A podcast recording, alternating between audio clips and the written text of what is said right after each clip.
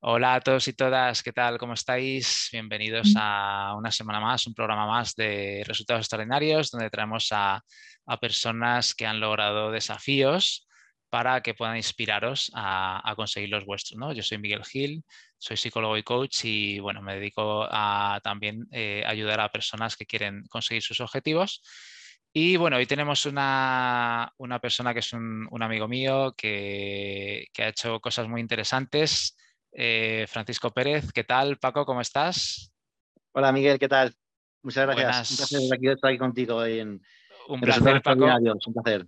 Eso es, eh, yo tenía ganas también de, hacerte entrevista, pero bueno, tú a mí sí me has contado cómo has hecho cosas, porque a mí siempre me interesan estos temas, ya, hemos hablado muchas veces de esto, ¿no? Pero yo creo que, Claro, y, que, es, muy interesante para la audiencia ver lo que has logrado. Bueno, te voy a presentar, ¿no? Para que la gente te conozca, ¿no? Eh, Francisco Pérez es el fundador de Mundea Viajes y Expediciones, es una agencia de viajes de larga distancia y alta gama, ¿no? Bueno, llevas una trayectoria que ahora nos, nos contarás, ¿no? Pero eh, que ha ido hacia arriba y, bueno, en este año 2022 has logrado, por ejemplo, el premio de los Wedding Awards 2022, que es del de, portal bodas.net, que es el, pues bueno, uno de los eh, mejores portales de bodas del mundo, para que nos hagamos una idea, ¿no? Pero bueno, es una, una empresa que, que, va creciendo año tras año el número de personas que te van confiando pues sus viajes, ¿no? Eh, tú realmente vienes de, la biología, eres biólogo, ¿no? Ahora nos contarás un poco cómo fue tu transición, pero la verdad es que, eh, que bueno, es muy interesante todo lo que, lo que has hecho, ¿no? Entonces, Paco, bueno, pues si te parece, eh, ponos un poco simplemente de antecedentes para ver qué, a qué se dedica Mundea y luego ya pues vamos viendo, desgranando un poquito, pues cómo lo has logrado, ¿vale? Vale, estupendo. Bueno, pues eh, Mundea Viajes y Expediciones es, es, una agencia de viajes que está especializada en viajes de larga distancia por, todo el mundo y orientada a un público, si hablamos en términos económicos, de a partir de gama media, alta o muy alta, ¿no? Una agencia muy especializada en ofrecer eh, el mundo entero y el tipo de viaje que la gente realmente quiere hacer, ¿no? Hay tantos, tantos viajes como deseos por las personas de viajar y se trata siempre de darles la máxima calidad en el sentido de lo que quisiéramos nosotros si fuese nuestro, nuestro propio viaje, ¿no? Y es lo que hacemos desde hace muchos años y aquí estamos. Bueno, pues, eh, ¿cómo, has logrado llevar al éxito a Mundea, Paco? Porque empezaste poquito a poco, ¿no? Con mucho trabajo. Cuéntanos así un poco cómo, cuáles son las claves para ti de haber logrado y qué es lo que has logrado, ¿no? Bueno, a ver, eh, vamos a partir de la base de que se sigue avanzando cada día, ¿vale? Siempre cuando alcanzas una, meta, siempre te estás buscando metas nuevas, ¿no? Entonces, bueno, digamos que el éxito nunca lo alcanzas porque siempre quieres más, digamos, ¿no? Pero bueno, eh, sobrevives, te ganas la vida, eh, vives bien y, aquí estás, ¿no? Em, bueno, la, agencia empezó em, eh, sin nada. Es decir, yo empecé con, cero clientes, con mucha ilusión. Eh, creo que fue allá en el año 2010-2011. Y bueno, mm, lo que siempre tuvo fue eh, un objetivo que era querer convertirse en la mejor agencia y poder eh, ofrecer eh, prácticamente todo o todo lo que realmente merezca la pena se pueda hacer e intentar no, dar nunca un no por respuesta ¿no? y siempre generar eh, una superación de las expectativas de que la gente busca en un viaje. ¿no? Y bueno, pues lo que se hizo fue al principio renunciar a muchas cosas para poder ir obteniendo clientes, para irlos captando, para poder invertir en publicidad, para poder invertir en la empresa y poco a poco pues la satisfacción de, de un cliente nos lleva a dos, dos nos lleva llevan a cuatro, luego te llevan a más gente y al final con el paso del tiempo va creciendo y, al final se ha llegado a, ser una agencia pues muy reconocida en el país y una de las agencias más reconocidas en, Madrid y en, y en, parte de España para hacer viajes de larga distancia por el mundo entero. Bueno, entonces hablas de varias claves, ¿no, Paco? O sea, por un lado, tú tenías un objetivo claro, ¿no? Que tenías eh, y tenías como un, como un método o una visión también, claro, unos valores claros, que uno de ellos luego hablaremos también de esto, ¿no? Pero que era eh, esa excelencia, ¿no? Eh, superar las expectativas, ¿no? Eh, ¿Qué más cosas crees que han sido claves para ti? Porque tú empezaste sin nada. O sea, ¿cómo, ¿cuáles crees que han sido las claves? Cuatro o cinco claves que tú has dicho, yo he aplicado esto y me ha ido bien. Bueno, a ver, se puede enfocar desde muchos puntos de vista, ¿vale? Desde el punto de vista económico, desde el punto de vista eh, personal, desde el punto de vista de preparación, desde el punto de vista profesional, pero básicamente eh, desde el punto de vista económico ha sido muy sencillo, y es decir, todos los recursos económicos que tenía, pues destinarlos en un propósito, que es en que crees que te va a salir bien y en intentar orientar hacia los objetivos que creo que se puedes conseguir. Otras personas a lo mejor se marchaban de viaje o se compraban un coche, una moto o se alquilaban una casa en una zona muy prestigiosa o lo que sea, ¿no? Bueno, al final, desde, desde, desde la perspectiva de Mundea, lo que se hacía era, eh, cuando un cliente estaba satisfecho, su beneficio siempre se utilizaba para pagar gastos y lo que quedaba se utilizaba para reinvertirlo. Entonces, al final, decides hacer campañas de publicidad, decides hacer pues, ciertas eh, reuniones, encuentros, marketing, mm, para intentar potenciar tu empresa. Algunas salen bien y te llevan a otros clientes, otras salen, más, salen mal y pierdes el beneficio que en principio pensabas que podías conseguir, ¿no? Entonces, en términos económicos, pues eh, básicamente esa es un poco la, la historia, ¿no? En términos, como decimos, personales, pues como decimos también, ¿no? Pues de renuncia a ciertos lujos, a ciertos caprichos, lleva una vida más austera en algún momento, en espera de que, bueno, pues la situación pueda cambiar, ¿no? Y luego también a nivel ético-moral, pues tener muy claro qué querías hacer. Es decir, saber que querías hacer un determinado tipo de viaje, que querías ofrecer, eh, como digo, la, la, larga distancia, que la gente pueda identificar en tu agencia el viaje de sus sueños y que al final tengan un motivo por el cual eh, invertir su dinero en tu firma, y en este caso contigo, en este caso con Paco de Mundea y con la empresa, por encima de cualquier otro competidor. Es decir, das argumentos mediante los cuales lo más inteligente, lo más seguro y la mejor inversión que pueden hacer es confiar en Mundea su viaje antes en cualquier otra firma, antes en cualquier otra marca, ¿no? Y dándole esa confianza y esa ética a la gente, poniendo esos esfuerzos, esos ladrillos, pues como poco a poco pues se van construyendo lo que a día de hoy es Mundea Viajes Expediciones y lo que esperamos que también sea en el futuro, ¿no? Mucho más. Bueno, entonces eh, hablas también de, tesón y perseverancia, ¿no? Porque has tenido que pagar unos sacrificios, unos precios, ¿no?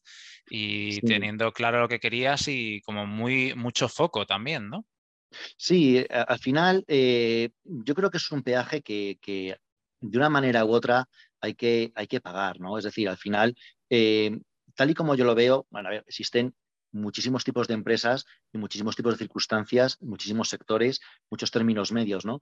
Pero básicamente, desde mi punto de vista, la persona que monta una empresa o la persona que decide eh, comercializar un producto, pues eh, tiene que diferenciar muchas veces si lo que está es despachando o vendiendo.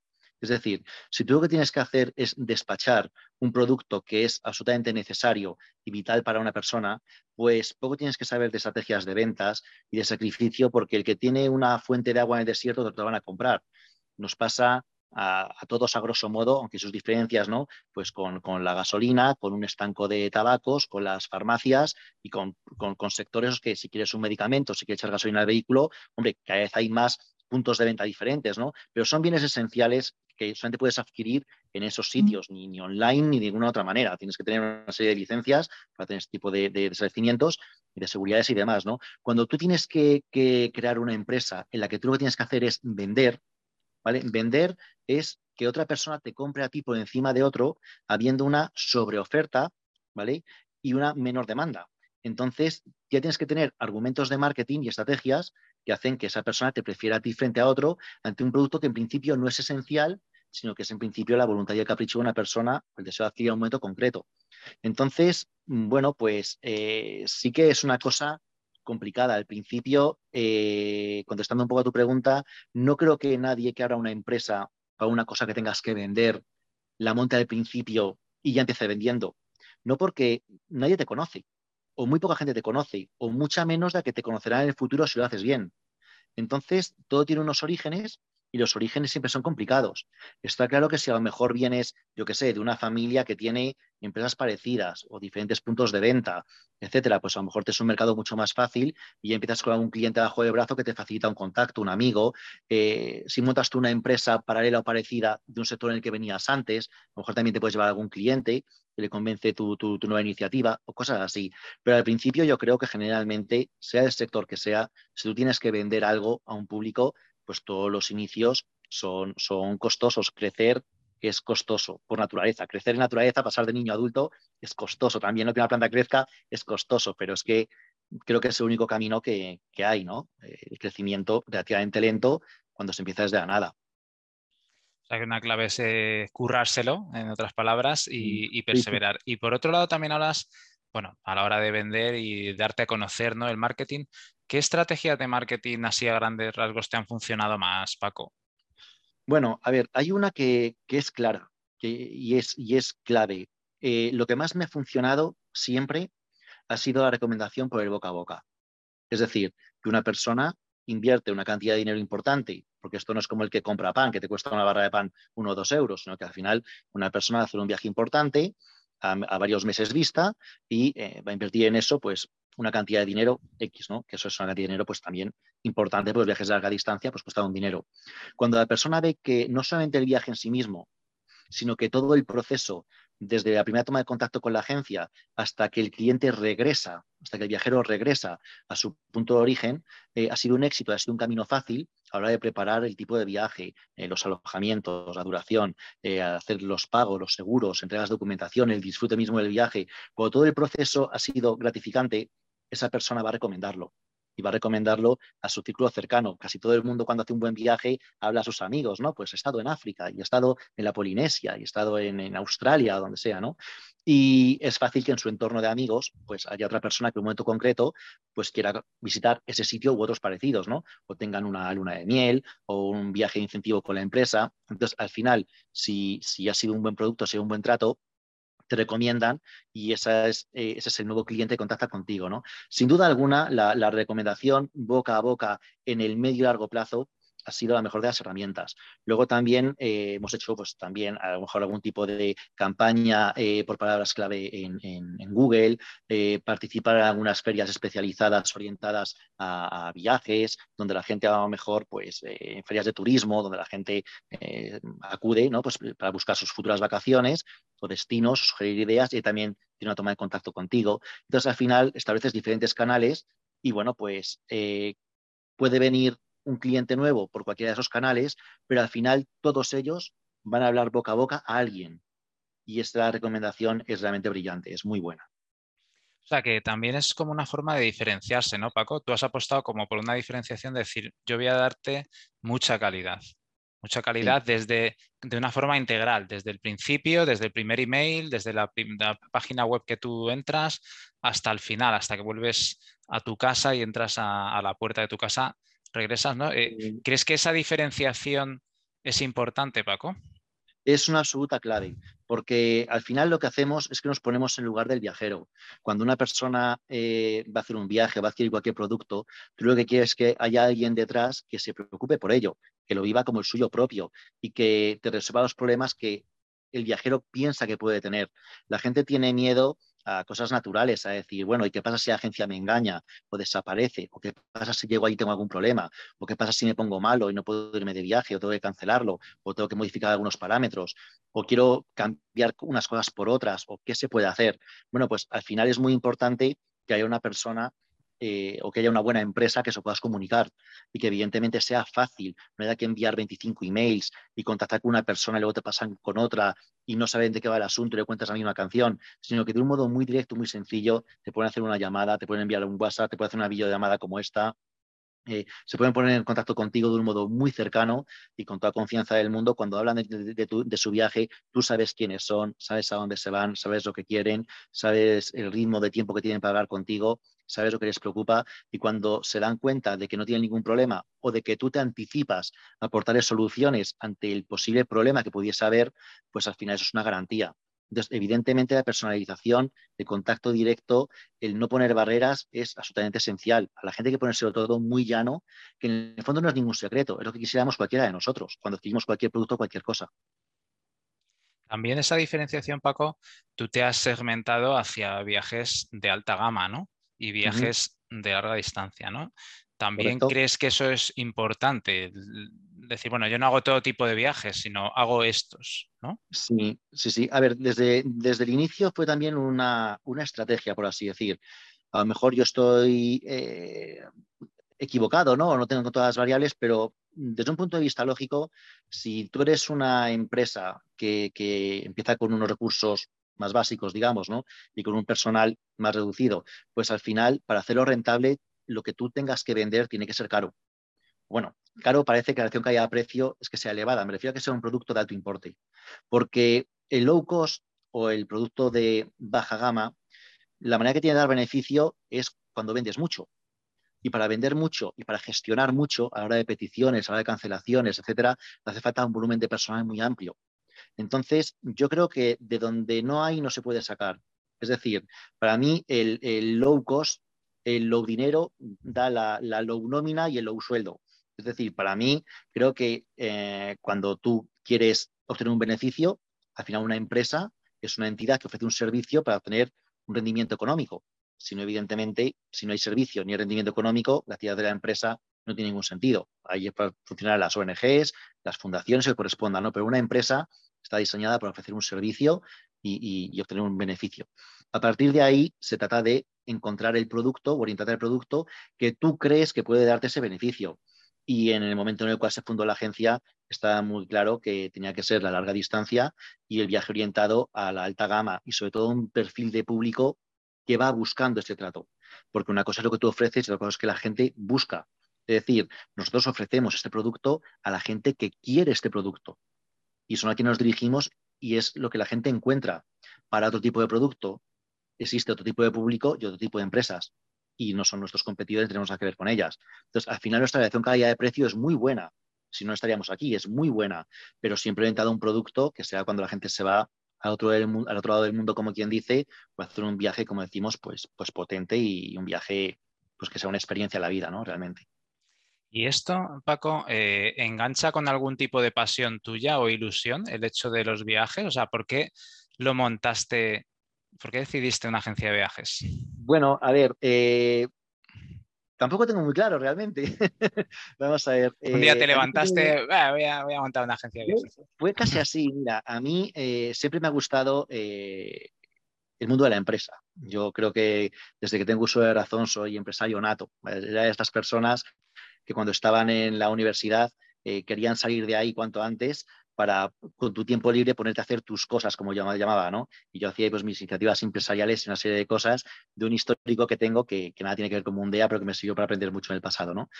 Entonces, eh, bueno, como bien comentas, eh, yo soy biólogo, tengo un título en la pared, de estos que, están firmados, ¿no? Que yo hice mi carrera de biología, especializado en, en medio ambiente y en zoología. Eh, pero no llegué, como digo, a ejercerlo. En su momento, pues eh, los currículos que echaba pues pasaban desapercibidos, aunque mi, aunque mi portfolio, mi currículum era bastante brillante.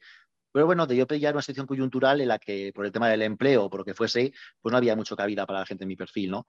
Y fue pasando el tiempo llegó un momento en el que, bueno, empecé a colaborar como freelance en algún proyecto de temas de medio ambiente y demás. Y un buen día se me ocurrió el decir, bueno, y cuando una persona se quiere marchar eh, de, safari o se quiere marchar a otro lado del mundo y hacer actividades de aventura, ¿no? Y, pues, hacer rafting eh, en, Costa Rica o lo que le dé la gana, ¿no? Bueno, pues eh, esto, esto cómo se hace, ¿qué hay que hacer? Entonces, ya hace muchos años, ¿no? Antes de que hubiese tarifa para, para, Internet, ¿no? Y todo lo que tenemos con los móviles, pues me puse yo a investigar y decir, bueno, pues cómo, cómo se puede montar una agencia para ofrecer absolutamente todo, ¿no? Y en aquel entonces me puse a investigar más o menos durante un periodo de un año, eh, bueno, con diferentes fuentes, con catálogos, buscando la información que podía. Y luego salió también la famosa tarifa plana de Internet a partir de las 6 de la tarde. Y yo me acuerdo que me pasaba noches trabajando, ¿no? Conectado a Internet y demás, cuando no todos los hogares tenían ordenadores, etcétera. Y parece muy lejano, pero esto hace 10 o 15 años. Entonces, eh, bueno, pues fui poco a poco formándome en el sector y llegó un momento en el que, en el que fundé Mundial Viajes y Expediciones sin ninguna experiencia, prácticamente ninguna experiencia de nada, pero con muchísima ilusión realmente. Entonces, bueno, al final, pues emprendedor 100%. O sea, que, más bien tu pasión es el hecho de emprender y el mundo de la empresa, no tanto el tema de los viajes, ¿no? Que podría haber sido otra cosa, ¿no? Podría haber sido otro tipo de empresa, ¿no? A ver, el tema de los viajes me gusta mucho y va eh, muy en consonancia con mi forma de ser, porque aparte, bueno, pues como decimos, biología medioambiental, medioambiental es el medio ambiente, la naturaleza, etcétera, ¿no? De ahí vino ya un poco el, mi interés también, sobre todo al principio, por hacer safaris y cosas así. y bueno, el sector me gusta mucho. Es decir, a mí todo lo que tiene que ver con el, con el turismo, con, viajar, con conocer culturas, conocer naturalezas, ecosistemas, a mí me encanta. La geografía, la historia, pues va muy, muy, muy unido con mi carácter. se juntan dos cosas. Una, que tengo un carácter empresarial yo creo que muy grande y otra que, todo el tema de viajes y todo el tema de naturaleza, medio ambiente, em, de otras culturas, ¿no? conocer otros escenarios, me gusta mucho. Entonces, me encajaron bastante bien. Y al final, cuando me puse a pensar un poco de qué iba a hacer en mi vida, me parecía un sector muy, muy, muy interesante. Aparte que hay una cosa que me gusta mucho del tema de la agencia y es que esto para mí también fue clave, es un sector que ayuda a la gente. Es decir, en mi carácter, eh, lo que yo hiciese, quería que fuese algo que aportase algo a los demás, que aportase una buena experiencia, que generase un buen recuerdo, que sea algo gratificante, que sea un trabajo en el que cuando la gente se reúne contigo, sea porque te quieren contar algo bueno, algo positivo, que te transmita buenas emociones. Entonces, todo el mundo que se va a marchar de viaje le hace ilusión. Entonces, la gente con la que contactas en el día a día está alegre. Te vienen contando cosas que les motivan, que les gustan.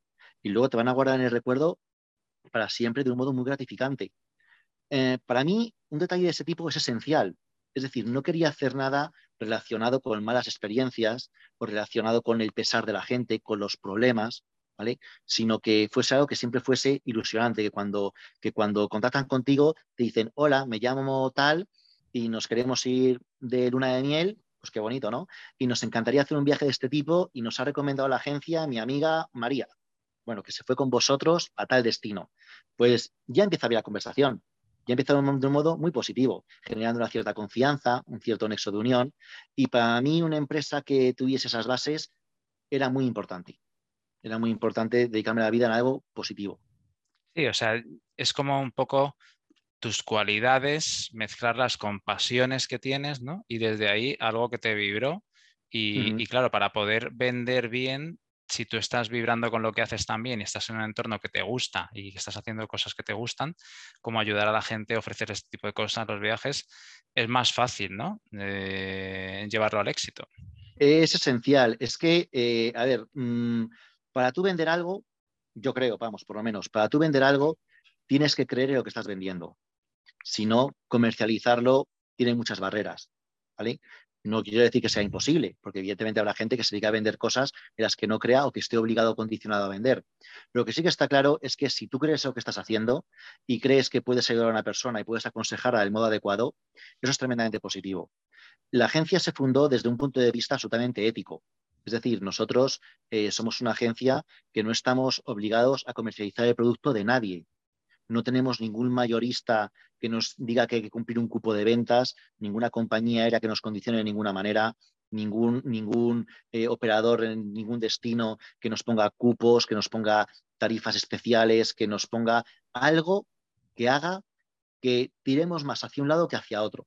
No, nosotros lo que, hicimos fue desde siempre una labor de campo en la cual queríamos trabajar con los mejores, tanto en España como fuera, eh, eh, como fuera de España, y eh, no importa, por así decir, tanto el beneficio económico que dejaban, ¿vale? Lo que repercutía a la empresa, sino el hecho de que en conciencia fuese algo muy bueno.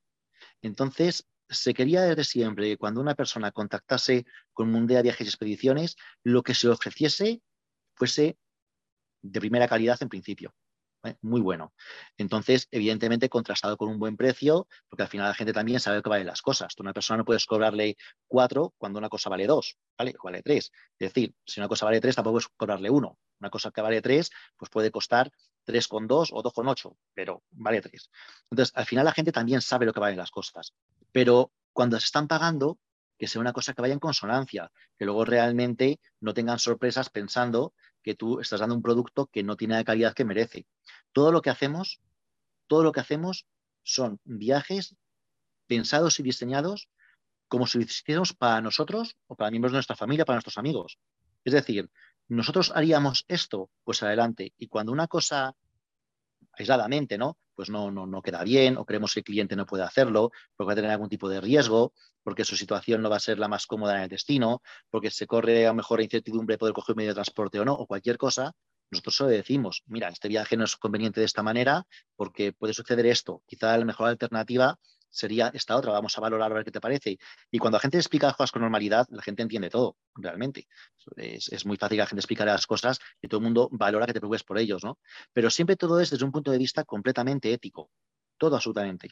desde el inicio. O sea, que es también un poco entre una mezcla entre las cualidades que uno tiene, ¿no? las pasiones que uno tiene y también los valores que uno tiene, ¿no? porque eso te, te, guía mucho de lo que quieres hacer, de lo que no quieres hacer y es poderoso también porque tú, tú sabes que le estás dando algo que confías en ello, ¿no? Sí, hombre, a ver, evidentemente eh, estas comparaciones pueden ser un poco ridículas, ¿no? Por evidentemente las personas y la distancia, ¿no? Eh, y, lo, que son. Pero eh, Rafa Nadal hace cosas extraordinarias porque él es extraordinario. Es realmente una persona que se supera eh, demostrando que demuestra cada día, pues evidentemente consigue resultados extraordinarios. Si, si, si mm, Steve Jobs no tuviese los valores que tenía y el cómo quería hacer las cosas, pues la historia hubiera sido diferente. Mm, si, si Elon Musk, mm, por ejemplo, pues eh, no fuese la persona que es y tuviese las, las que tiene y cuando ya era rico, pues siguió invirtiendo para ser más rico, crear más cosas, pues tampoco serían estas historias, ¿no? Evidentemente, eh, Francisco Pérez y Mundial Viajes y Expediciones eh, distan mucho a, la menor de, todas estas personas, pero realmente al final la ética es la, es la misma para todos. O sea, al final todo el mundo tiene que conocerse, conocer aquello que puede hacer de una manera o puede hacer de otra y poner sus valores en aquello que cree que le va a permitir desenvolverse en la vida y vivir en consonancia consigo mismo y poder irse a cama tranquilo. Entonces, al final, desde mi punto de vista, por lo menos, es lo que hacemos. En Mundea Viajes y Expediciones lleva puestos en este caso los valores de, Francisco Pérez, que soy yo, que fue que, que la fundó, ¿no? Y creo que eso es lo que hace funcionar. Creo que otras firmas también pueden funcionar bien, con otros valores o otra manera o con un porcentaje diferente de cada valor puesto en, las diferentes marcas, ¿no? lo que quieran hacer. Pero en el caso de Mundea lo que se hace siempre es transparencia, ética, eh, facilidad de contacto y todo, como decimos, es hacer a la gente todo sencillo y de un modo, como decimos, muy cercano, muy amigable. El hecho, Paco, de tratar de hacer las cosas muy bien, de superar las expectativas de la gente, es algo que también, digamos, forma parte de tu personalidad desde más pequeño o es algo que también has ido aprendiendo o nace de ti? ¿Cómo lo ves esto? Bueno, eh, a ver, yo creo que, siempre es bueno. Es decir, eh, te das cuenta desde muy temprano. Cuando tú, por ejemplo, vas a un restaurante, ¿vale? Y tienen un precio de un menú o tú vas allá a comer, pues cuando, cuando el restaurante te da más que aquello que piensas que vas a pagar, todo está más rico que tú pensabas, te ponen, yo qué sé, pues unos entrantes estupendos, un mm. postre maravilloso, el precio está muy bien, y tú dices, caray, este sitio me ha gustado, este sitio voy a volver y voy a recomendar. Pues esa canción se te queda, o sea, se queda desde siempre. Em, yo pienso que si a una persona le hacemos tener una experiencia con la agencia mejor de lo que él piensa que va a tener cuando atraviesa las puertas de una agencia, pues va a ser más fácil que repita y va a ser más fácil que recomiende. Entonces, bueno, de esto también te das más, más cuenta eh, con, el tiempo. Es decir, al principio, cuando, cuando se funda la agencia, lo que quería era dar un buen producto y que la gente que se quede contenta y no tener ningún problema, ¿no? Poco a poco, evidentemente, con el, con el, con, el uso, ¿no? Con, con, el paso del tiempo, te vas dando cuenta de qué puedes hacer para que la gente sonría todavía más, ¿no? En ciertos destinos o con ciertos procederes. Y, y se aplica porque, bueno, en algunas ocasiones es más fácil, en otras es menos, pero siempre, siempre se hace el esfuerzo de y creo que es un buen camino. Entonces, bueno, pues cuando eres más jovencito te das menos cuenta de esto, estás más a, todas otras cosas, ¿no? Y a ver cómo puedes empezar con todo y que todo quede bien y demás, pero según la empresa se va posicionando y va cogiendo una identidad propia y vas viendo eh, qué tipo de marca es, qué es lo que la gente quiere exactamente de tu marca, qué es lo que la gente está esperando que les des, pues a partir de ahí, pues eh, tú ya sabes más o menos pues cómo orientarlo, ¿no? Al final también en las, en las empresas hay periodos de maduración, ¿no? Tú empiezas con una idea, pero luego el propio público te vas dirigiendo y tu propio conocimiento del sector te va orientando hacia qué es lo que la gente realmente más valora, qué es lo que la gente quiere, qué es lo que la gente espera. Y ahí donde puedes sorprenderles, dibujarles una sonrisa, pues si está en tu mano lo haces. Y, muy bien. Bueno, como decíamos, Paco, todo esto no ha sido tan, un camino de rosas todo el tiempo, ¿no? Entonces has tenido dificultades. Claro, eh, como todo emprendedor, has tenido que superar cosas. ¿Cuáles han sido las dificultades más importantes que has tenido y cómo las has conseguido superar?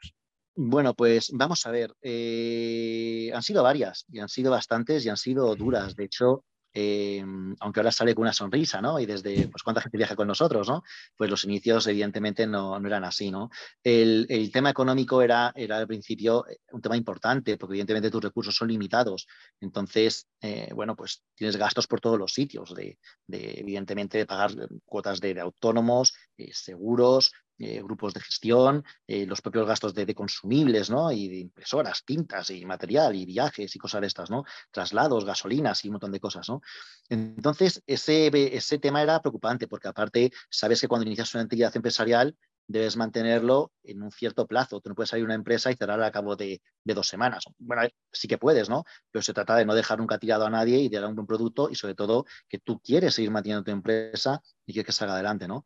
Entonces el tema económico siempre como cualquier inicio era un tema que, que había que cuidar. Tienes que tener cierto control de los gastos y bueno, hacer ciertas políticas de lo que se puede hacer y lo que no se puede hacer, ¿no? Entonces, pues, bueno, pues todavía si podemos hacerlo para el año que viene, pues esto vamos a guardarlo para invertirlo de esta manera, ver qué podemos hacer, ¿no? Y luego otro, otro problema que se tenía era eh, el hecho de que dentro del sector no te conocían. Es decir, al final tú requieres de, empresas cercanas, de colaboradores, requieres de, operadores, de contactos profesionales, evidentemente, para llevar a cabo eh, tu, labor, ¿no? la propia labor del producto. Entonces, el hecho de que no te conozcan, pues también hace dudar, ¿no? Pues eh, esta empresa quién es o quién ha tenido contacto con ellos, pues es una empresa solvente o no es solvente, hay buenas experiencias con ella, ha habido malas. Entonces, eh, ganarte la credibilidad del sector, pues es también complicado, sobre todo porque cuando una persona pide, pide un viaje, ¿no? Pues eso lleva el trabajo de un equipo de gente. Eh, la gente trabaja mejor si cree que el producto se va a vender. Si creen que el producto no se va a vender, pues evidentemente el, trabajo termina pronto y el interés también. Entonces, al final, demostrar a la gente que eras una empresa seria, que elegías muy bien el, tipo de, cliente con el que trabajabas. Y que también ibas a hacerlo todo de un modo muy, muy profesional, era, era complicado. Eh, Estas dos dificultades, Paco, ¿cómo las has superado? El tema del dinero al principio, de todos los gastos, pues luego el, ganarte la confianza de la gente al darte a conocer, ¿no? Pues mira, con el tema del dinero, eh, yo cuando, como digo, era más jovencito, invertí todo lo que tenía. Yo no tenía dinero de reserva, por así decir. Yo no tenía, yo no tenía mm, grandes recursos económicos almacenados ni cosas de este tipo. Y lo poco que tenía yo económicamente, pues por los trabajos que hubiese hecho antes de montar la empresa, ¿no? Pues universidad y cosas de estas, pues todo lo dediqué evidentemente a la empresa. Eh, la ventaja que yo tenía, eh, yo no tenía ninguna carga familiar importante, no tenía, no tenía hijos que llevar a colegios, ni, ni, tener que pagar una hipoteca grande, ni cosas de este tipo, ¿no? Entonces, bueno, pues compensaba un poco el hecho de tener una serie de gastos fijos importantes realmente, con el hecho de que gastos míos personales, pues tampoco los tenía demasiado acusados, ¿no? Y era sencillamente un poquito luchar contra ello y dejar tiempo. Evidentemente también tenía siempre pues, el apoyo de, de, la familia detrás, ¿no? Eh, a los que nunca tuve que pedirles gran cosa, por así decir, en términos económicos, pero sí que, sí que han estado ahí siempre, ¿no? Para decirme, oye, pues mira, eh, sigue adelante, eh, la empresa va bien, es una maravilla, y oye, si en algún momento hace falta puntualmente, ¿qué tal? Pues vamos viendo, ¿no? Como son todos orígenes, creo que cuando eres, cuando eres muy jovencito, ¿no? Al final, gente cercana, ¿no? Pues son los que, los que te amparan en todo esto, ¿no? Y luego, a, a nivel profesional, pues también el, el tiempo para demostrarle a los colaboradores que contigo estaban ganando dinero, que contigo ganan dinero y que contigo van a ganar mucho más dinero. Entonces, al final, el dinero manda. Eh, a mí hay una frase que no me gusta, pero realmente es bastante cierta y es que, eh, pues, tanto vendes, tanto vales, tanto generas, tanto vales. O sea, al final, si a una persona, si a una empresa le generas dinero, te van a cuidar. Si a una empresa, a un colaborador no le generas dinero, te va a querer menos. Entonces, al final, eh, por un lado es lo bien que tú les caigas y, lo simpático que seas y lo buena persona que seas y todo que te desvíes por tu empresa y demás. Y otra cosa es si eso al final genera dinero o no genera dinero. Cuando genera dinero, te escuchan con mucho más interés que cuando no generas dinero. Entonces, el esfuerzo que hubo que hacer al principio para demostrarle a los operadores y a los participantes, a las empresas paralelas, que tú estabas haciendo a la gente trabajar de un modo muy cómodo y muy rentable, pues eso llevó mucho esfuerzo, una labor de, selección de lo que estabas haciendo muy buena y al final, como decimos, del tiempo, porque son productos que mm, el beneficio que vendes hoy no se disfruta mañana. Una persona te contrata un viaje en febrero y se van en agosto. Entonces, al final pasan meses hasta que se percibe un beneficio real de todo, ¿no? Y eso en un año y al siguiente al siguiente. Entonces, ese hecho de que pase el tiempo lo que demuestra que al final realmente la gente está ganando dinero. Y cuando, y cuando generas dinero, pues se produce un fenómeno diferente. Y es que otras firmas acuden a ti porque también se corre la voz, ¿no? De, de, dónde hay agua en el desierto. Entonces, al final la gente dice, pues mira, pues por ahí la cosa pinta bien, ¿no? Entonces, al final te llaman también otras firmas de, oye, mira, queremos colaborar contigo. Empresas que a lo mejor al principio te hubiesen colgado el teléfono directamente o que fuesen inaccesibles para ti. Pues un buen día te llama el director o te llama el departamento comercial o te llama quien sea, oye, mira, nos gustaría trabajar contigo. Y tú dices, madre mía, si esto pasase hace, hace 10 años, no hubiese cogido el teléfono nunca nadie, ¿no? Entonces, bueno, pues al final pues como en todo, va pasando el tiempo y hasta que te posicionas como, como, como otra empresa más, ¿no? Como, como otro más que les aporta un, beneficio. Bueno, y imagino que en tu sector, Paco, toda esta etapa del COVID que estamos pasando, ya ahora pasando un poco más, ¿no? que han sido dos años y pico de restricciones, habrá afectado, ¿no? ¿Cómo has podido superar todo esto? Sin duda. Bueno, a ver, eh, el sector de los viajes es un sector eh, muy susceptible a cualquier cosa. Es decir, eh, ejemplos, aparece el Zika, pues genera un desastre. El volcán de Islandia se pone a echar humo, pues genera un desastre. Aparece la gripe A, pues genera un desastre. Y aparece el COVID y genera un mega desastre. Porque desde el principio en el cual los aviones de todas las compañías aéreas del mundo estaban parados en los hangares, y los países no te dejan entrar o te dejan salir, pues el turismo se termina. Entonces, 2020 eh, fue un, fue un año nefasto. Cuando digo nefasto, digo nefasto en mayúsculas, para todos los sectores turísticos. Muchas empresas turísticas desaparecieron, muchísimas, y las que no, donde había trabajando 20 personas, pues al final había trabajando luego tres. Entonces, entonces bueno, haciendo un mantenimiento hasta ver qué iba a pasar, ¿no? Entonces, realmente, eh, el, fenómeno vino arrastrándose de antes, porque cuando aparece todo el tema del COVID eh, y, el, y, los, y los toques de queda, este tipo de cosas, ¿no? los estados de alarma, creo que fue por el mes de marzo más o menos del año 2020, eh, claro, la agencia empieza a hacer ventas desde el año 2019, para viajes para el 2020. Esos viajes se cancelan, de tal manera que todo el trabajo efectuado durante gran parte de 2019 queda sin beneficio, porque eran viajes a devolver porque la gente ya no podía viajar. Entonces, debo decir que, los protocolos seguidos desde la agencia y el modo que tiene de trabajar de la agencia fueron muy buenos y no tuvimos ni un solo problema con ninguna pareja en ninguna parte del mundo. Es decir, todas las parejas, digo parejas, permíteme porque muchísimas eran lunas de miel, muchísimos viajes eran miel, entonces muchas veces tienen la tendencia a decir parejas, ¿no? Em, vieron eh, que, su viaje se resolvía perfectamente a nivel de devoluciones, a nivel de aplazamientos de destinos, o lo que fuese, porque cada persona tenía un escenario diferente. Países diferentes, con normas diferentes, leyes diferentes, unos abiertos, otros cerrados y otros que iban a cerrar. Entonces, al final, bueno, pues el buen trabajo también demostró que toda, toda la gente que iba a viajar con nosotros encontró una, solución pues, muy positiva. ¿no? Esto mismo eh, nos, ha, catapultado bastante ahora en el 2022, porque durante, durante el 2020 Mm, bueno, yo planteé que si no puedes vender, eh, plantea estrategias y haz cosas para que cuando se pueda vender tenga las ventas. Entonces hice un trabajo, eh, pues bueno, a nivel de marketing, a nivel de contactos profesionales, pues todo lo bueno que se podía hacer, ¿no? Y también manteniendo el contacto con aquellos viajeros que no habían podido viajar y que estaban en espera de hacerlo. Cuando ahora en el 2022, pues se ha abierto la veda, lo que ha habido ha sido un aluvión tremendo de gente que quería viajar.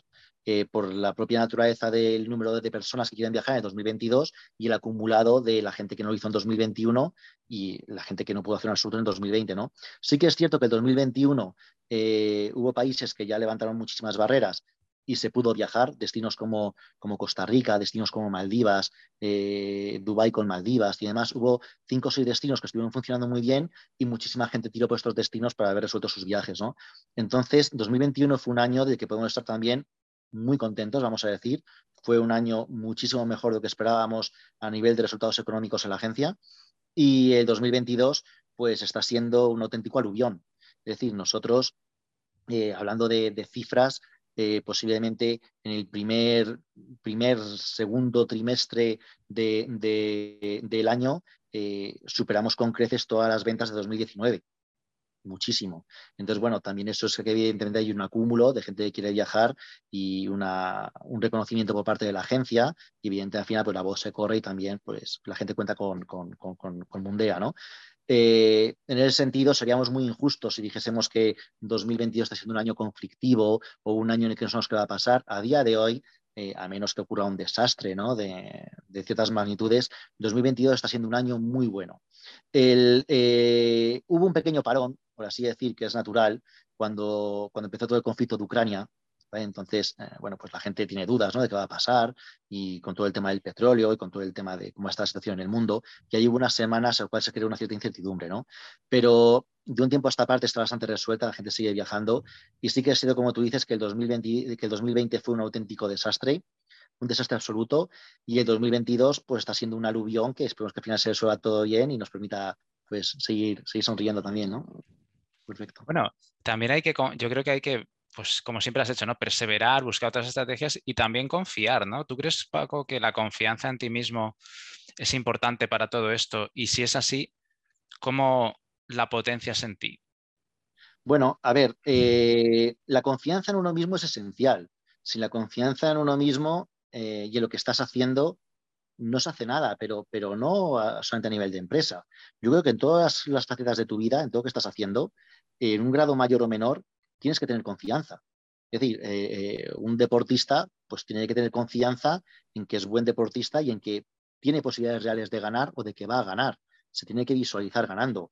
Em, como en todo, eh, una persona que quiere tener un hijo, pues se tiene que visualizar siendo padre y quiere ser padre y está motivado y, confía en sus posibilidades para sacar esa familia adelante y, con ilusión y, etcétera, ¿no? Pues con la empresa igual, es decir, en el caso de, de la crisis del COVID y demás, sabíamos que, el problema no era de Mundea, el problema era un problema a nivel mundial, de cualquier empresa, de cualquier firma. No era una situación que se hubiese originado por una mala praxis de la agencia o por algo muy concreto en el sector. Era una cosa en la que el sector evidentemente estaba viendo de los más dañados del mundo, pero por un factor absolutamente, externo. Y cualquier otra cosa que tú hicieses iba a verse reflejada también en ese desastre, porque afectó yo creo que, salvo el sector de las mascarillas o cosas así, ¿no? Y al de manos y cosas de estas, a, la inmensa mayoría de los sectores económicos, ¿no? Entonces, por que al 90% de los sectores económicos esto le, perjudicó, ¿no? Entonces, ¿a dónde vas a ir que vayas a hacer mejor que aquello que realmente estás haciendo está funcionando bien, ¿no? Y si pasa, pues volveréis a, a, donde estabais, ¿no? Y, y, ejercer la actividad y ejercerla bien. Y si no pasa, pues sería una incertidumbre para todos, malo para todos y un nuevo mundo con, una cepa que nos está matando o, lo que fuese, ¿no? Entonces, al final, no tienes muchas escapatorias. Es decir, lo que tienes que hacer es seguir creyendo que estás haciendo, saber que tú no eres el culpable de esto, evidentemente, y darle un poco de tiempo y a ver qué pasa y dejar que, que la ciencia avance, que el ser humano se inmunice, que la naturaleza vaya funcionando y entre naturaleza e investigación, pues, pues que todo vaya cambiando. Espera, Te estabas planteando hacer viaje Walking Dead, ¿no? Más o menos. No, claro, como, como opción B, ¿no? Bueno, pues viaje de Luco para zombies. Claro, esto, esto, cuando va a acabar, ¿no? Cuando va a ser una cosa eh, diferente. Pero vamos, que a menos que seas, no sé, tampoco lo conozco del todo, ¿no? Pero, pero funcionario, ¿no? Que tú eres, yo qué sé, tú eres policía local y te da igual si hay COVID o no, que vas a cobrar lo mismo, ¿no? Entiendo. Bueno, pero si tú tienes que dedicarte a venderle algo a alguien, ¿no? O a generar una empresa, un mercado, ¿no? O vender un producto, pues todo estaba, todo estaba tocado por el COVID. O la, o la, gran mayoría de todo, ¿no? Entonces, al final, pues, ¿a dónde vas a ir y a quién vas a convencer para que cuente contigo para iniciar qué tipo de actividad, ¿no? De servicio. Entonces, al final, mejor quédate donde estás, haz lo que sabes hacer, hazlo bien, sé prudente y conserva económicamente los patrimonios y demás. Y bueno, pues llegado el momento, pues todo volverá a, la mejor normalidad que se pueda, ¿no? Y sin conocer el futuro, pues aquí estamos. Bueno, ¿y qué cosas has aprendido, Paco, en todo este viaje de, de construir toda tu agencia? ¿Cuáles son tus mayores aprendizajes de cosas que has descubierto? Mm, pues, ¿Qué te has llevado? He, descubierto muchas cosas. Lo primero que he descubierto es que eh, era capaz de hacerlo. Es como decir, yo tenía razón. Es como decir, cuando otros no confiaron en ti o pasaba el tiempo y no le veías un cierto beneficio, o venían, como decimos, ¿no? el volcán de Islandia, la, gripe A, y venían desastres que te hacían perder lo acumulado, y te recuperabas de uno y venía otro, y te recuperabas de uno y luego venía otro, y tú decías, ¿esto, esto, esto cuándo va a pasar? ¿no? venía la crisis económica, o venía todo este tipo de cosas, ¿no? que cuando, cuando viene la crisis económica la gente prescinde de, no puede prescindir de comprar comida, ¿no? pero sí que prescinde de, de irse de viaje a las Maldivas, ¿no? evidentemente. Entonces, bueno, pues cuando pasaban todas esas cosas, pues uno dice, caray, pues desmoralizan, ¿no? Y tú dices, realmente esto, pues estoy donde tengo que estar o qué pasa. Pero el perseverar, el saber que en algún momento eh, va a brillar el sol, que lo estás haciendo bien, que, la gente está contenta, que la gente recomienda, que la gente quiere consumir aquello que tú estás generando, pues bueno, te da mucha confianza y, el hecho de decir, mm, yo tenía razón, bueno, pues es realmente satisfactorio, ¿no? Dicen que una cosa más satisfactoria en el mundo de la vida es llevar razón, ¿no? Pues de una manera psicológica, ¿no? Pues se decide, pues mira, pues no está tan desencaminado. Es, yo creo que eso es muy importante, mm. Paco, perdona que te interrumpa, para un emprendedor, ¿no? Eh, coincido contigo de como esa vocecita que tienes dentro de que yo puedo hacerlo, porque si no, no te lanzas. Y, no, solo no... te lanzas, sino no perseveras, sino hay que superar muchas cosas, ¿no? Entonces yo, mm. por lo que me dices, creo que eso ha sido también muy clave para ti, ¿no? Y que luego, claro, ha llegado un momento que lo has confirmado, ¿no? Y ha aumentado más tu confianza. Sí, y además, eh, vamos a ver, eh, siempre pasas por momentos de miedo. Y al final, bueno, de miedo, me refiero que al final pues, todos somos, todos sí, sí, La posible deuda, la que se vaya todo. Claro, siempre, sobre todo en los orígenes, una persona piensa, caray, y, y esto va a funcionar y esto va a seguir adelante, o estar insistiendo en esto me está apartando de otros sectores económicos que yo podría aprovechar mi juventud. Realmente estoy jugando una baza eh, que para nada es ganadora. Eh, debería retirarme a tiempo de, esta mesa de juego, debería dedicarme a otros objetivos. Por todo ese tipo de cosas se pasan, sin ninguna duda. Y cuando las cosas te van bien, pues estupendo, pero también lo que haces es decir, caray, me está yendo mejor, pero pero no me lo puedo gastar, porque tú dices, ¿y si, luego me va peor? Pues tendré que tener algo para que luego pueda reinvertirlo, ¿no? Entonces, siempre estás, eh, eh, que si te va mal, pues eh, se acaba todo, y si te va bien, tienes ese sentido de prudencia para decir, vale, pues puedo gastar, por así decir, o puedo invertir, pero hasta un punto, porque luego también sé lo que es no tener nada, o sé lo que es tener menos y lo que te puede hacer falta en un futuro, ¿no? Y al final siempre estás un poco con esa estrategia y con ese inconformismo también de que cuando alcanzas un punto, y a lo mejor es un punto en el que, en el que ni siquiera te veías hace muchos años, decías, pues si eso, eso va a ser imposible que yo, que yo alcance, ¿no? Que tengamos esa situación o que tengamos tantos clientes o que tanta gente confíe en nosotros y demás, ¿no? Pues cuando alcanzas esa posición, pues de alguna manera como que te acostumbras a ella también y te dices, no, no, un momento, esto no se puede quedar aquí, tengo que salir de mi zona de confort. Pues estoy en mi zona de confort, eh, voy, a, voy a acabar demasiado confortable y al final se van a perder cosas y siempre estás buscando eh, eh, más, ¿no? Como potenciar, como hacer de un modo lógico, evidentemente, ¿no? Pero nunca te quedas del todo satisfecho, por así decir, ¿no? Con, la, satisfacción de haber alcanzado muchas cosas, pero sabiendo que siempre tienes que moverte para no quedarte estancado. Una cosa que motiva mucho, yo creo también, Paco, son los retos, ¿no? Tú puedes alcanzar metas, mm. pero el mismo hecho de tener otra meta más, un desafío, es lo que también es divertido y es lo que te hace pues llevar esta vida también, ¿no? Es que si no es muy aburrido. Si al final todo es muy, muy... Ya lo he logrado, vale, he logrado esto. ¿Y ahora qué pues, hago? Ya he hecho esto, ¿y, ahora qué? ¿no? Entonces, al final, muchas veces en el propio proceso de hacer las cosas se encuentra la diversión, ¿no? Porque esto me recuerda un poco a, la definición o lo que la gente comenta de felicidad, ¿no? Que la felicidad parece que es una meta, ¿no? Que cuando haga esto seré feliz o voy a llegar a esto para ser feliz.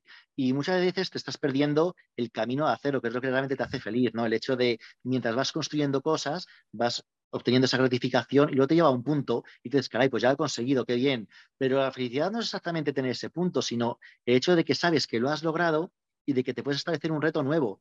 Si no te estableces más retos, pues hombre, llegas a una posición cómoda, está muy bien, pero en algo también tendrás que ocupar tu tiempo. Mm. Eh, eh, a nivel profesional, a nivel personal, a nivel de algo. Entonces, bueno, evidentemente eh, la, vida de uno no solamente es trabajo, el trabajo es un medio para vivir, pero cuando estás trabajando, pues dedícate a potenciar aquello que estás trabajando, porque si no, evidentemente te vas a aburrir bastante. Entonces, siempre dedícate a intentar pues, avanzar un pedañito más y ver a dónde, te lleva, porque incluso aunque salga mal, em, no te quedas con la espina de decir, caray, pues no lo intenté, siempre tienes que intentarlo. Y no todo va a salir bien, evidentemente, pero una cosa se aprende, ves lo que ha salido mal y lo aplicas para aquello que luego más antes puede salir bien. Y ya está. ¿Y cuáles son tus palancas, Paco, definidas como bueno, herramientas que tú utilizas para, digamos, multiplicar tus resultados y, hacer que las cosas crezcan mucho? Bueno, a ver, pues eh, herramientas como tal, que una herramienta clave, bueno, aparte de una, de una muy buena comunicación, Es decir, que cualquier incidencia, si es que la hay, porque cuando hay un buen trabajo las incidencias son menores, ¿no? Pero cualquier incidencia se resuelve de un modo muy rápido, muy transparente, muy sencillo, muy fácil. La velocidad a la hora de eh, resolver los pequeños problemas que puedan suceder y la velocidad que se tiene a la hora de dar respuesta a una persona. Es decir, cuando una persona tiene una duda, cuando una persona contacta contigo por primera vez, rápidamente eh, se, le arropa, o sea, se hace cercano. Se dice, oye, mira, hemos recibido tu email, oye, te voy a llamar luego, oye, mira, puedes llamarme al móvil, oye, eh, tu problema es este, no ves que vamos a resolver, oye, estoy hasta en manos de un equipo profesional, oye, tranquilo, la palabra tranquilo, tranquilo, tranquilo, que todo el mundo esté tranquilo y al final realmente se materializa que esa tranquilidad es real. Es decir, que a la gente eh, no tenerá nunca en, eh, o el menor tiempo posible en incertidumbres, en dudas. El hecho de ser muy, muy, muy resolutivo. Quizá la mayor palanca sea eso, la velocidad, la resolución, la cercanía, es quizá en lo que más, en lo que más nos amparamos, en dar soluciones cercanas y rápidas a gente, en escuchar a la gente, en tener un canal muy directo realmente. ¿Y para ti qué es el éxito, Paco? Bueno, a ver, el éxito que, para, para mí el éxito es si tú consigues ganarte la vida y marcharte a la cama con la conciencia completamente tranquila, sin haber engañado nunca a nadie, eso para mí ya es el éxito. O sea, el éxito es hacer lo que tú estás haciendo, que te guste hacerlo, que te levantes por la mañana o que sea un lunes por la mañana y no te importe que sea el lunes y hacerlo con felicidad. Y cuando te vayas a la cama digas, me estoy ganando la vida de una manera honesta y eh, no voy a tener pesadillas por estar engañando a nadie, ni un mal sentimiento, ni un mal recuerdo, ni nada. Si una persona consigue eso haciendo cualquier trabajo, y ya no me meto en si está más remunerado o menos remunerado, no lo asocio para nada con el aspecto económico, lo asocio desde, desde el aspecto personal y ético sin ninguna duda. Si tú consigues ganarte la vida y tener aquellas cosas que te hacen feliz y quieres, y mantener a tu familia, y bueno, pues llevar una vida Mm, normal, vamos a decir, ¿vale? Y tú puedes marcharte a la cama con la conciencia tranquila y sabiendo que, eres querido por la gente y que realmente importas, para mí eso es el éxito en sí mismo, sin ninguna duda.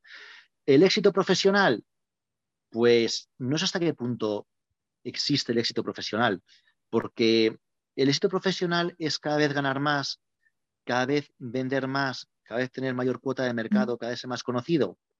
Pues para algunos a lo mejor sí, pero yo creo que ahí ya podríamos abrir un amplio debate y ver si realmente eso aporta éxito o no, o qué definición exactamente de éxito es esa. Para mí el éxito es a nivel personal, eh, poderte ganar la vida y poder dormir a gusto, sin ninguna duda.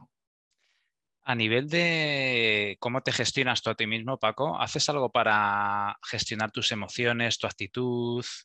Bueno, eh, sí, vamos a ver. Eh, a mí al final, como quien dice, también me tienen que aguantar, ¿no? Dicen que muchos, muchos, muchos, muchos deportistas, muchos empresarios, mucha gente, eh, actores y demás, pues tienen los típicos entrenadores, coach, ¿no? Tienen esa gente que te escucha y que te apoya y que te da consejos. En, eh, mi caso, eh, es prácticamente igual. Yo en mi círculo cercano, a mi gente, como quien dice, la vuelvo loca. Pues evidentemente desde el principio, oye, ¿tú cómo harías esto y cómo harías lo otro y qué te parece tal cosa? Siempre buscas referencias en la gente que te conoce moralmente, la gente que te conoce en tus valores. Entonces al final tienes que recurrir a tu círculo cercano, que son oye, quien, te conoce, para que te digan, pues mira, vas por buen camino, sigues siendo tú, haciendo esto no pierdes tu identidad, sigues siendo tú y, estás dando aquello que realmente puedes dar y sabes hacer, ¿no? Entonces al final te apoyas en tu, en tu gente cercana, en la gente que, que, que confía en ti, que te quiere a ciegas, para que te orientes siempre, eh, para que no pierdas tu identidad y que realmente estés haciendo aquello que sabes que puedes hacer y lo estás haciendo bien, ¿no? Entonces, ese tipo de gente es la que yo más, más me apoyo. Si no tienes esas personas, que tampoco son tantas, ¿eh? porque al final eh, hablamos de gente que te quiera, gente que te conozca, hay muy poca, ¿no? Realmente, pero que te quiera de verdad y que te conozca de verdad, ¿no? Pero si no tienes eso, el camino se volvería muchísimo más duro. O sea, yo reconozco que cuando, que cuando te entraban eh, en ganas de, llorar de impotencia, ¿no? De decir, es que esto no puede ser. Bueno, pues al final alguien tiene que escucharte, ¿no? Y cuando, y cuando eh, lloras de éxito, por así decir, ¿no? Y de las alegrías que te llevas, también estás deseando dar un abrazo a la gente que sabe que va a entenderlo, a cogerlo, a compartirlo, ¿no? Entonces, al final, eh, Mundea Viajes y Expediciones es una agencia de, personas y para las personas. y, Mm, yo particularmente me apoyo en personas. eh, las personas que, te conocen y que te quieren. Para mí eso es eh, un eje fundamental absolutamente y sin esa ayuda seguramente tampoco hoy Mundea podría ser la realidad que es. Seguro. ¿Qué consejos le darías, Paco, a una persona que quiere lograr resultados extraordinarios? Bueno, a ver, em, quiero que quede bien lo que voy a decir, ¿vale? Porque se pueden tener de muchas maneras. Claro, pero los resultados extraordinarios, desde mi punto de vista, lo consiguen personas extraordinarias. Es decir, las cosas, salvo por un azar mm, del devenir, que yo no comprendo, pero eh, las personas hacen cosas y esas personas extraordinarias consiguen cosas extraordinarias. Pero es porque ellos hacen algo extraordinario. Eso algo extraordinario puede ser cualquier cosa. Es decir, eh, una persona, por ejemplo, que haga tartas, pues esa persona está en su casa haciendo tartas y hace tartas extraordinarias porque es extraordinaria haciendo tartas.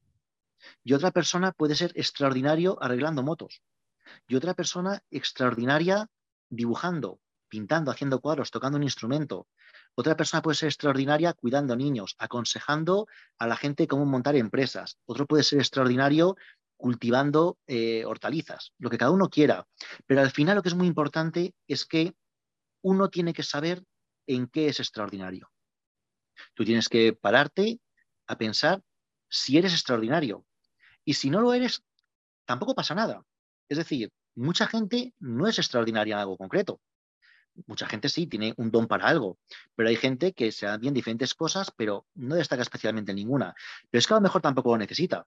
Es que a lo mejor esa persona quiere otro tipo de trabajos, meterse más en los sectores en los que está mm, la mayor parte de la gente, ¿no? O trabajos mucho más habituales, o como queramos entenderlos, y no necesita hacer nada extraordinario, digamos, para ganarse la vida. Es decir, eh, si todo el mundo tuviese que hacer algo extraordinario para ganarse la vida, ganarse la vida en un país, en un, planeta de 7.000 millones de personas, sería muy difícil. Entonces, sí que es cierto que hay gente que si quiere hacer algo que los demás consideren extraordinario, él tiene que ser extraordinario en lo que vaya a hacer. Porque si no, la gente va a ver como algo vulgar, como que hace lo mismo que hace todo el mundo. Bueno, estás hablando de que detectes cuáles son tus cualidades, tus elementos, ¿no? Que tienes más potentes y tires por ahí, ¿no? Eh, nosotros aquí definimos resultados extraordinarios en el programa como salirte de tu zona de confort y superar desafíos que pueden ser, no, no tiene por qué ser lo que hace Rafa Nadal, que es un ejemplo, vamos, súper extraordinario, sino salir de, de, tu zona de confort, conseguir desafíos que no eras capaz antes, pero que logras hacerlo, ¿no? Entonces, eh, tú hablas de la importancia de, bueno, si yo quiero hacer ciertas cosas eh, y en este caso mm, eh, trabajar de ello, ¿no? Pues básalo en detectar qué es lo que se te da mejor y te gusta, ¿no? Que es lo que un poco hemos ido hablando antes, ¿no? Feliz, etcétera, sí, correcto. Sí, sí. Es decir, al final tienes que, tienes que conocerte a ti mismo, ver aquello que haces bien, ver aquello que te hace feliz, ver aquello que tú crees que te va a hacer feliz en el futuro y que crees que incluso puedes potenciar y mejorar. Y a partir de ahí intentarlo. Si es que tienes esa llamada, si es que tú dices realmente quiero hacerlo. Y si no, pues tampoco pasa nada. Claro, el tema de la llamada, ¿no? De la llamada que tú dices, bueno, quiero montármelo por mi cuenta, quiero hacer yo algo que no todo el mundo tiene por qué tener esa inquietud, ¿no? Claro, es que también existe una tendencia a, pensar, y esto va un poco a mejor contra, contra la frase de, programa, ¿no? De resultados extraordinarios. Pero, pero, pero realmente existe un poco la tendencia social, ¿no? A pensar que aquel que no tiene algo extraordinario, o aquel, que no hace algo extraordinario, o aquel que no tiene ese elemento de diferenciador, pues eh, se le hace, entre comillas, de alguna manera, de menos, ¿no? Ah, pues que parece que no hace nada extraordinario. Mm, yo no estoy de acuerdo. Yo creo que al final de alguna manera todo el mundo está llamado a ser su propio héroe. Es decir, cuando una persona termina una carrera o no has estudiado o la circunstancia de cada uno, da igual, al final todas las personas tienen que ganarse la vida, de una manera u otra. Para mí, ganarse la vida a una persona es una heroicidad. Es decir, una persona se levanta por la mañana y hace las cosas, quiero entender y pensar, lo mejor que puede y sabe para ganarse la vida a él y para hacer feliz a la gente que le rodea. Para mí eso ya es un héroe. Si tú eso lo haces de un modo extraordinario, o lo que la gente considera como algo extraordinario, me parece muy bien. Pero si lo haces de una manera no tan extraordinaria, también me parece muy bien. Es decir, lo importante es ser desde mi punto de vista, honesto con uno mismo. Es decir, yo creo que puedo hacer esto, entonces voy a hacerlo, pero no como un reto, sino porque creo que haciéndolo voy a ser más feliz.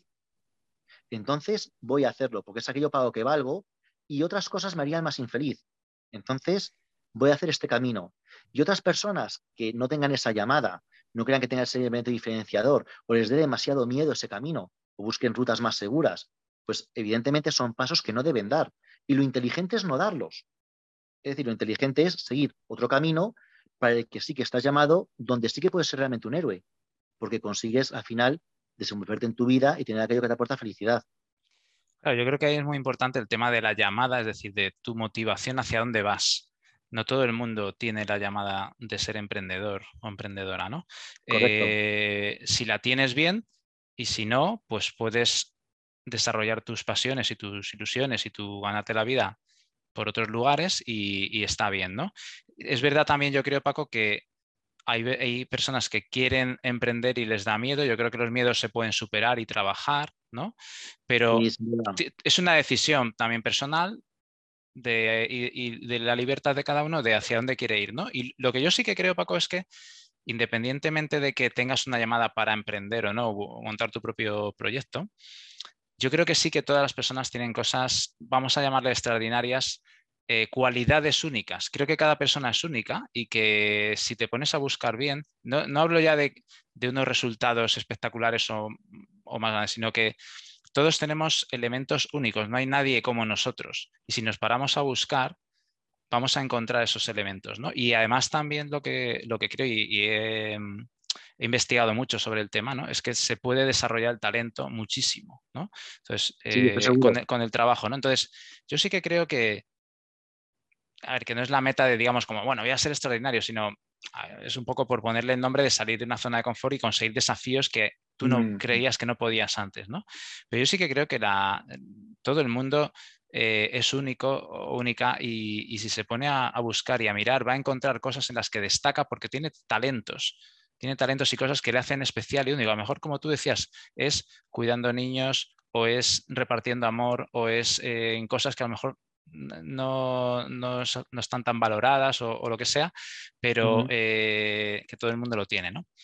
Bueno, es un debate interesante en cualquier caso. Eh, da, mucho juego. Da mucho juego. Em, por ir cerrando poquito a poco, Paco, ¿quién dirías que son precisamente tus referentes, héroes o inspiraciones eh, que te guían a ti? Bueno, eh, a ver, es, eh, bastante complicado porque realmente se pueden citar eh, pues, distintos personajes, ¿no? A mí, independientemente de temas futbolísticos, políticos y demás, ¿no? a mí me gusta mucho el personaje de Florentino Pérez, porque creo que Florentino Pérez, al margen de fútbol, no fútbol, lo que sea, que me da igual, creo que a nivel empresarial creo que es un gran empresario. Creo que sobre todo es una persona que sabe muy bien lo que quiere hacer, y cómo se tiene que reaccionar y lo consigue.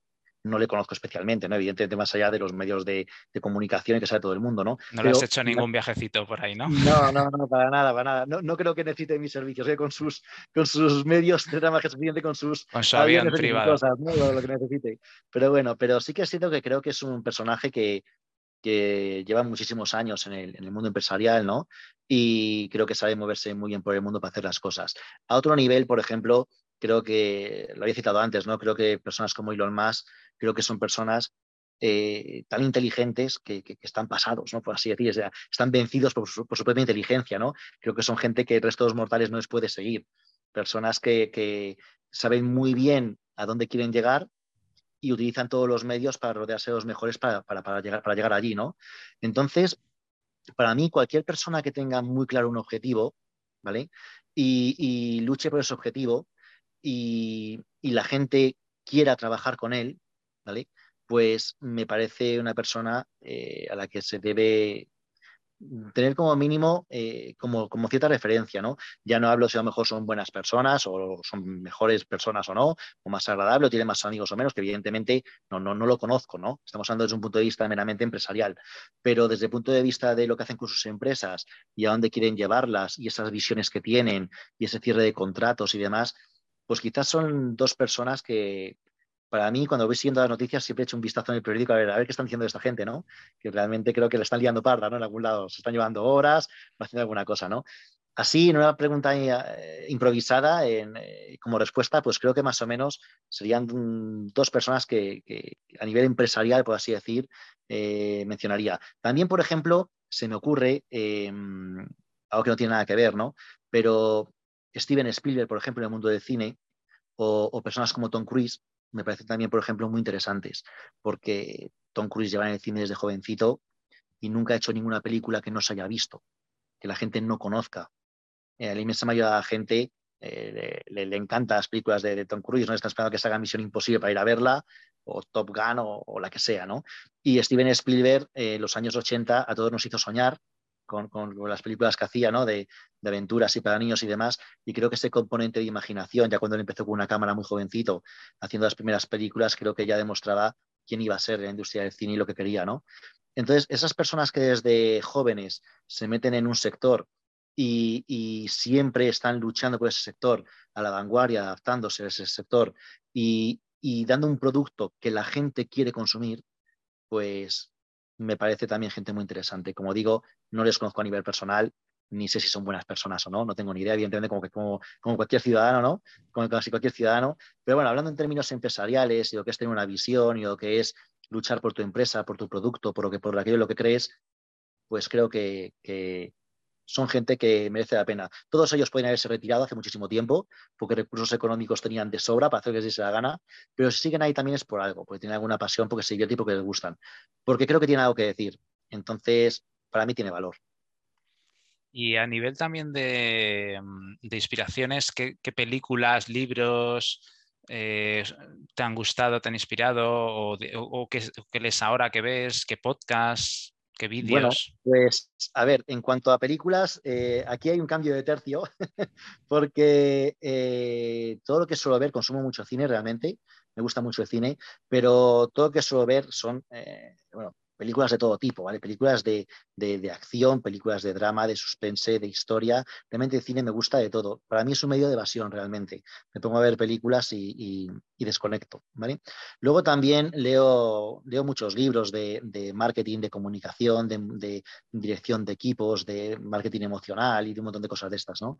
Y luego, bueno, eh, podcasts y programas de, de vídeos de, YouTube, ¿no? Y como decimos, programas de ese tipo, pues se van relacionados con el tema del marketing, de la empresa, de la venta y cosas así.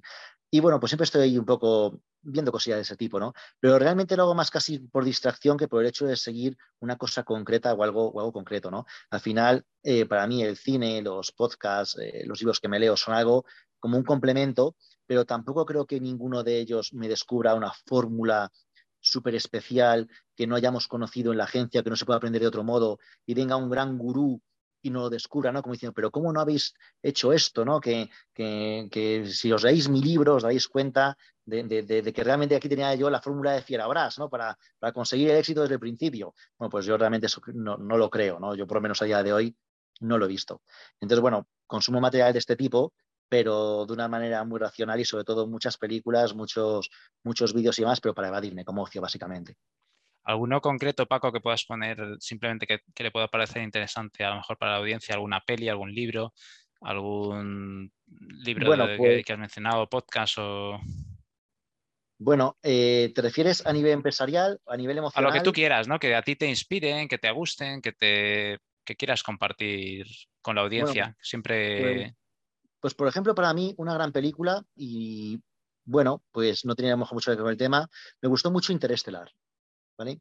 Interestelar, porque, bueno, pues es una película que para mí está hecha desde, desde el corazón, me tocó muchísimo la fibra, creo que además el actor Matthew McConaughey en ese Bale creo que se sale.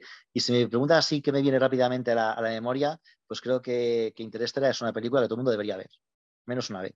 Creo que está muy bien. Así en el cine más, bueno, reciente entre comillas, ¿no? Y aparte que la banda sonora es una auténtica maravilla. Muy bien, Paco, pues eh, coincido totalmente. Además, yo fui a verla, estábamos dos personas en el cine una noche por ahí, bueno, flipé con, la, con la peli. De Interstellar y la recomiendo también. Bueno, Paco, pues oye, eh, muchísimas gracias por todo lo que has comentado, por tu presencia. Creo que ha sido muy interesante, creo que es muy inspiradora tu historia y todos los aprendizajes que has hecho, ¿no? Y, y nada, muchas gracias por tu presencia y nos vemos pronto. Es un placer, he estado muy cómodo, me ha encantado hablar contigo y espero que mis palabras puedan también ayudarle a, mucha gente. Seguro que sí, Paco. Un abrazo. Un saludo. Hasta luego. Bueno, pues aquí hasta aquí el, programa de hoy. La verdad que ha sido súper interesante. A mí también se me ha pasado muy rápido todo lo que, aunque ya me había, yo había, soy amigo de Paco, ya, ya me ha contado muchas cosas de, todo lo que hemos hablado aquí, pero la verdad es que es muy inspirador y creo que, es un ejemplo para muchas cosas. Esperamos que, que os haya gustado y os emplazamos al siguiente programa. Así que hasta entonces, un abrazo a todos.